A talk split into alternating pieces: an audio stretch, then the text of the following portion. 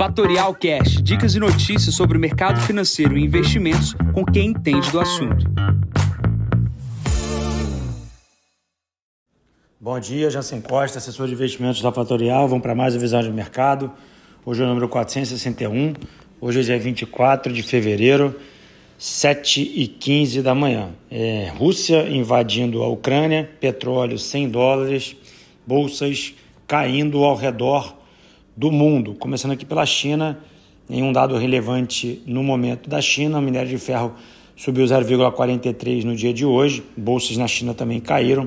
Obviamente, o assunto principal vindo da Ásia hoje é o ataque da Rússia à Ucrânia, um ataque que não era esperado. Obviamente, as agências de notícias divulgam ataques seguidos no leste uh, da Ucrânia e também em Kiev. Isso gera uma tensão nas bolsas internacionais, derrubando a cotação uh, das principais bolsas do mundo. Tá?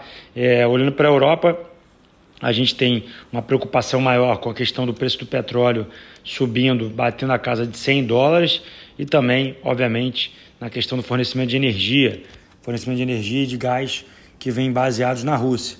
Os países ligados à OTAN uh, dizem que vão aumentar as sanções sobre a Rússia, obviamente um ataque é, pegando uma população uh, despreparada, né? obviamente o mundo inteiro chocado com esse movimento de Vladimir Putin, mas obviamente a gente precisa ver os desdobramentos disso. As bolsas obviamente caem nesse primeiro momento, o petróleo a patamares de 100 dólares e a gente precisa ter calma e, e paciência para esperar ver quais são os desdobramentos deste caso. Falando um pouco sobre Europa nesse momento, exceto guerra, a gente, teve, a gente tem um índice chamado Euro 600 lá, a divulgação dos resultados, é, 320 empresas vieram com resultados acima ah, das expectativas, isso foi basicamente 55% dos resultados. É, bom, pulando para Estados Unidos, o S&P na mesma relação do S&P 500, 449 empresas das 500 tiveram resultado acima do esperado. Uh, e na Nasdaq, das 3.143, 1.260 tiveram acima do esperado. São números bem melhores do que a Europa, mostrando que as empresas tiveram resultados melhores que os analistas uh, contavam.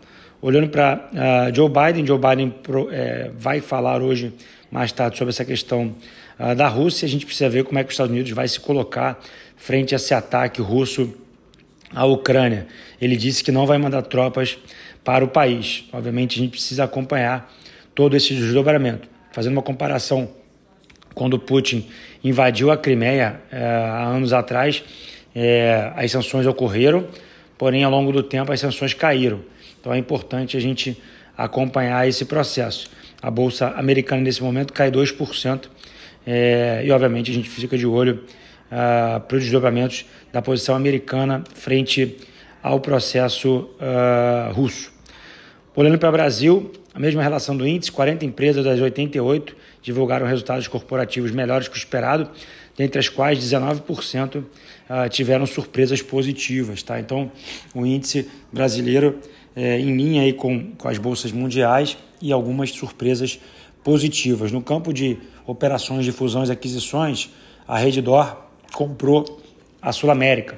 É, movimento bastante agressivo por parte da Reddor, verticalizando o processo, ou seja, a Reddor agora dispõe de hospitais, é, plano de saúde, corretora e controla toda essa cadeia, melhorando a eficiência do processo e criando a primeira verticalização em marca premium, aquilo que só existia na Rap Vida junto com a Intermédica, em marcas com menor, de, é, menor valor uh, de, de plano.